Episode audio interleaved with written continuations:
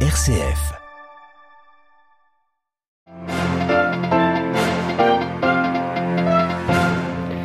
Travail et amour des pauvres pour combattre la misère au cœur d'un discours du pape ce matin. François recevait au Vatican un groupe d'entrepreneurs venus d'Espagne et leur a rappelé combien le travail devrait contribuer à la dignité de l'homme. Nous y reviendrons. Dans l'actualité internationale, l'Ukraine de nouveau bombardée par des drones à Kiev, mais aussi des roquettes dans le centre et l'est du pays. Ce lundi, au moins six nouveaux morts. Les Occidentaux poursuivent leur soutien à Kiev. Ce lundi, les pays de l'Union européenne doivent entériner leur mission de soutien à l'armée ukrainienne plus de précisions à venir. Nous reviendrons également sur cette grande sociale qui se poursuit en France et cette grande manifestation de la gauche hier à Paris. Et puis le congrès du PCC en Chine se poursuit toute cette semaine. Hier, à l'ouverture du congrès, Xi Jinping a rappelé sa volonté d'une réunification avec Taïwan. Radio Vatican, le journal Olivier Bonnel. Bonjour, le travail et l'amour des pauvres pour combattre la misère, tel est le message du pape François aux entrepreneurs. Le Saint-Père a reçu ce matin au Vatican un groupe d'une cinquantaine d'entre eux, originaires de Galice, au nord de l'Espagne. Dans son discours, François a rappelé leur mission de bien commun concernant la valeur travail, une valeur cruciale à la dignité de l'homme. Les précisions de Delphine Allaire. Gaudium et Spes le préfigurait déjà en 1965. Nous vivons une époque de déséquilibre économique et sociaux où le luxe côtoie la misère. Tandis qu'un petit nombre d'hommes disposent d'un très ample pouvoir de décision, beaucoup sont privés de presque toute possibilité d'initiative personnelle et de responsabilité. Par ces mots, le pape exhorte les entrepreneurs d'aujourd'hui à proposer une économie adéquate à trois principes. La prophétie, les chefs d'entreprise doivent construire la maison commune en veillant au bien de tous. Sans prophétie, l'économie et toute action humaine en général est à aveugle, estime François, remettant en garde contre la finance où tout devient liquide ou gazeux. Deuxième aspect, le soin de la relation avec Dieu, une bonne santé spirituelle pour une bonne santé économique dont la durabilité se mesure à des racines solides que seul Dieu procure. Le troisième point concerne le travail et la pauvreté dans les pas de Saint François d'Assise. Il s'agit d'aimer les pauvres en leur fournissant du travail. Vous disposez de bons outils pour combattre la misère, leur a rappelé le pape. La possibilité de créer des emplois et ainsi contribuer à la dignité du prochain. Delphine Allaire et autre audience accordée par le pape ce matin, celle à une centaine de participants au chapitre général des cisterciens. Les religieux ont été encouragés à suivre le Christ dans un esprit de communion, d'ouverture et de valorisation de la diversité culturelle. Toutes ces informations sont bien entendu à retrouver en détail sur notre site vaticannews.va. L'Ukraine de nouveau bombardée ce lundi matin. Kiev, la capitale, a notamment été la cible de drones kamikazes iraniens que la Russie se fait livrer. Au moins trois personnes ont été tuées dans la capitale. Les Russes qui ont également lancé des roquettes sur des infrastructures énergétiques dans trois régions du centre et de l'est du pays. Trois personnes sont mortes. Des centaines de localités sont toujours sans électricité, selon le premier ministre irakien, euh, ukrainien. Pardon.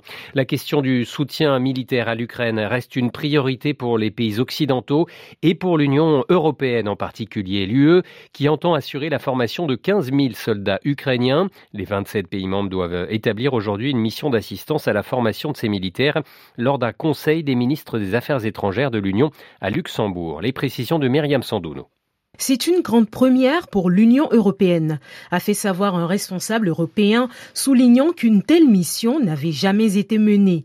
12 000 Ukrainiens devraient bénéficier d'une formation militaire de base et 2800 d'une formation plus spécialisée. À cela pourrait s'ajouter l'octroi d'une nouvelle dotation de 500 millions d'euros pour la fourniture d'armes. La France à elle seule formera durant plusieurs semaines jusqu'à 2000 soldats ukrainiens sur son territoire. C'est ce qu'a annoncé samedi dernier le ministre français des armées Sébastien Lecornu. Et la Pologne, porte de sortie et de retour pour les Ukrainiens, sera la plaque tournante pour la mission. Cette initiative permettra d'apporter un plus à cette formation qu'offre déjà le Royaume-Uni avec l'aide de nombre d'armées d'Europe, dont la Suède, les Pays-Bas ou encore le Danemark depuis le mois de juin. La mission de l'Union européenne va aussi compléter les autres formations que dispensent les Américains et les Britanniques.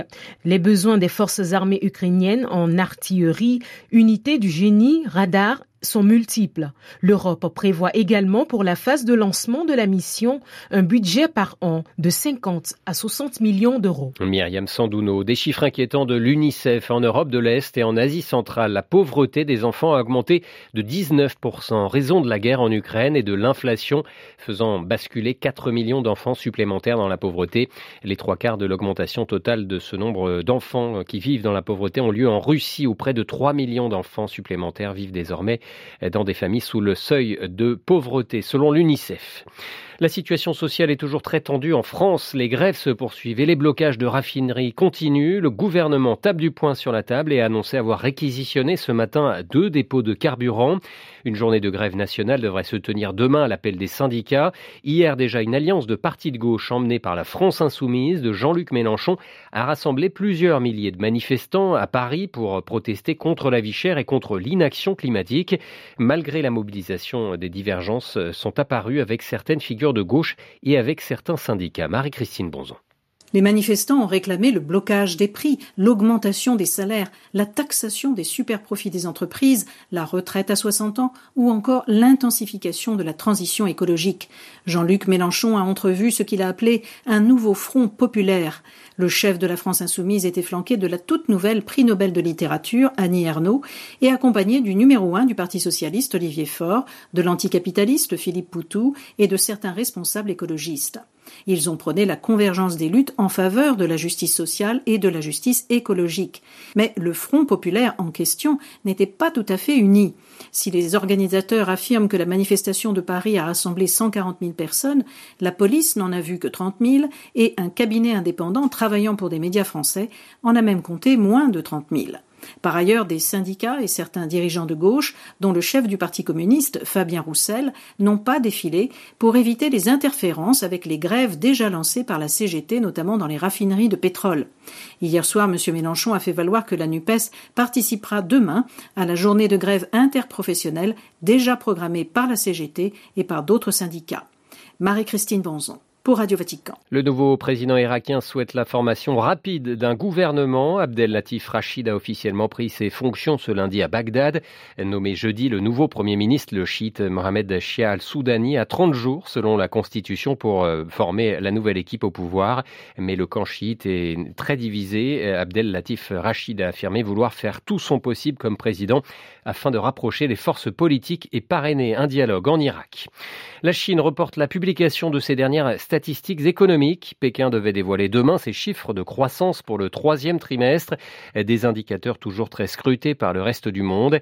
Pékin où s'est ouvert hier le congrès du Parti communiste, le PCC. Il doit confirmer la toute-puissance du secrétaire général du parti et président chinois Xi Jinping, qui brigue un troisième mandat après dix ans déjà passés à la tête du pays. Hier, dans un discours de fermeté, celui-ci a promis notamment la réunification avec Taïwan. À Pékin, Stéphane Pambrin. Sous l'étoile rouge du palais du peuple, place Tiananmen, les quelques 2300 délégués du Parti communiste écoutent religieusement le président. Un discours fleuve d'une heure trente, suivi d'un tonnerre d'applaudissements et de l'hymne national. Un discours très nationaliste marqué notamment par une promesse, celle de reprendre Taïwan. Xi Jinping. La résolution de la question taïwanaise est l'affaire du peuple chinois lui-même et doit être résolue par le peuple chinois seul nous œuvrerons avec la plus grande sincérité et les plus grands efforts pour une réunification pacifique, mais nous ne renoncerons jamais au recours à la force. Il s'attaque notamment aux ingérences étrangères, sous-entendu les États-Unis, un discours qui inquiète Jean-Pierre Cabestan, professeur de sciences politiques à Hong Kong. Ce qui m'inquiète évidemment, c'est la montée des tensions sino-américaines et euh, on peut se demander jusqu'où Xi Jinping est prêt à aller dans sa confrontation avec les États-Unis. Est-ce qu'on va vers une guerre dans le détroit de Taïwan? Euh, Difficile à dire dans les cinq années qui viennent. La prolongation de son mandat sera formellement annoncée à l'issue du Congrès dans une semaine et d'ici là, les discussions vont se dérouler à huis clos derrière les murs du Palais du Peuple. Pékin, Stéphane Pambrin pour Radio Vatican. Un mot d'Iran pour refermer ce journal où la répression depuis bientôt cinq semaines a fait au moins 122 morts selon le dernier bilan de l'ONG Iran Human Watch euh, basé en Norvège. Hier, le président iranien Ebrahim Raisi a accusé son homologue américain Joe Biden d'inciter au chaos après son soutien apporté aux protestations déclenchées dans le pays contre la mort de Marsa Amini.